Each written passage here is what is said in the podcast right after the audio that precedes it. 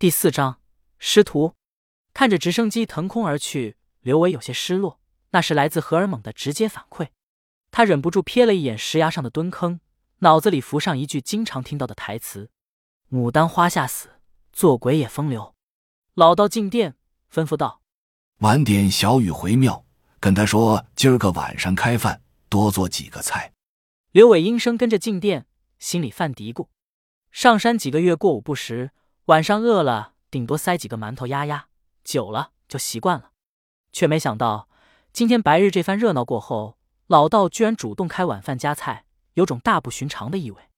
平常午间这时候正是午休时间，但刘伟躺在执事房的床上，脑子里消化着大量未解之谜，一时间睡得着。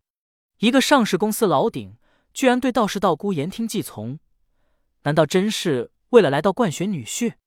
如果若依说对了。他什么时候变成像竹木二道一样的活死人呢？刘伟摸不清门道，干脆摸出道经。对一个职高学渣来说，不管什么时候读书都是最强的催眠方式，没有之一。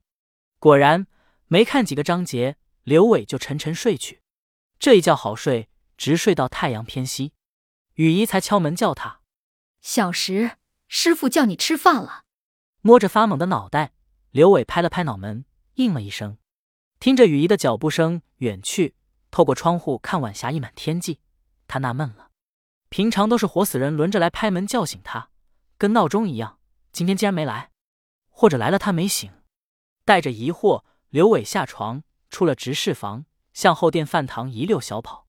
远远的，他望见老道等在饭堂前，玄元子站在最高的台阶上，负手而立，遥望天际霞光。两个道人手持拂尘立在阶下。在霞光映照下，令三人徒添仙风道骨之感。师傅，对不住啊！刘伟一边跑一边道歉。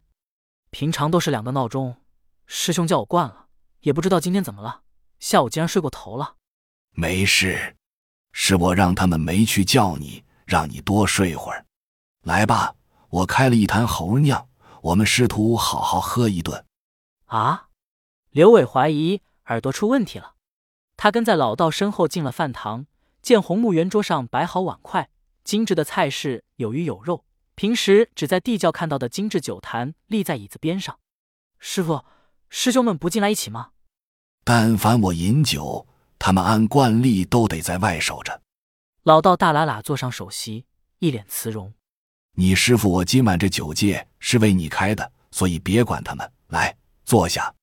刘伟这几月被老道打骂惯了。突如其来的礼待让他有些慌，忙恭恭敬敬坐在下手，看着老道慈眉善目，刘伟莫名想起某主教猥亵教众的新闻，心里忐忑，但脸上勉强挤出笑容。老道朝外招呼一声：“竹子，进来倒酒。”个头稍高的竹道人应声进来，开坛倒酒，动作一丝不苟，表情纹丝不动。刘伟机灵的很，酒一满就站起身，举起杯，学着电影里的做派，恭敬道。师傅，我敬你。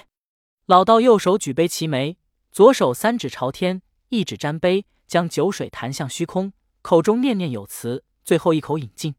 刘伟也一口喝完，酒液清冽甘澈，入口绵柔微甜。猴儿酿，顾名思义，拓名山猴酿的果子酒，正宗山中特产，本地人唤作土茅台。刘伟还是第一次尝试果酒，感觉好喝且度数不高。别看度数不高又好喝，这酒醉人不输白酒。以你的酒量，三两刚刚好，不可多饮。好嘞，师傅。不知是不是酒精上头，刘伟觉得气氛不像先前那般压抑。竹道人把酒一满上，他放下夹菜的筷子，就马上向老道敬酒。老道兴致也好，一饮而尽。师徒俩一来一往喝了好几个，正当刘伟有些微醺。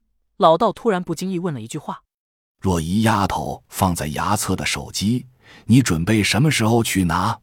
手机，刘伟脑子跟触电一样，举杯的动作停在半空。什么手机？玄元子朝门外吆喝一声，莫道人走了进来，拿出一个纸板全屏手机放在酒桌上。刘伟不知所措的放下酒杯，开始打量手机。师傅，这手机真高级，起码要卖好几千。玩游戏肯定不卡，比我那山寨机不知好多少倍。他看老道对他插科打诨的话，不置可否，横了横心，说道：“师傅，我也不知道若依师姐为啥非得留个手机给我。说实话，我也没想去拿。我给了你一下午时间，要是你真去拿了，现在也没你什么事了。那丫头跟你说了什么？”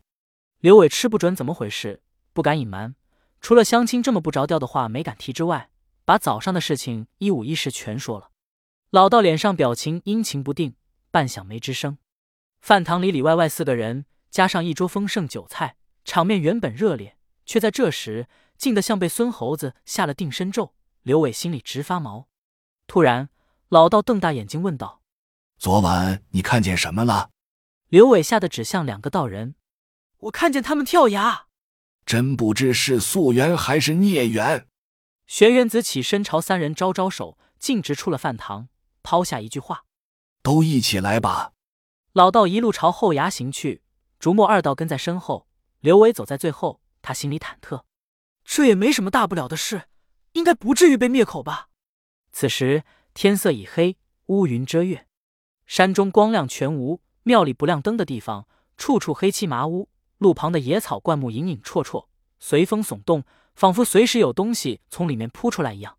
刘伟走得心惊胆战，几次打算转身跑掉，但附近到处是深山老林，人多起码有个照应。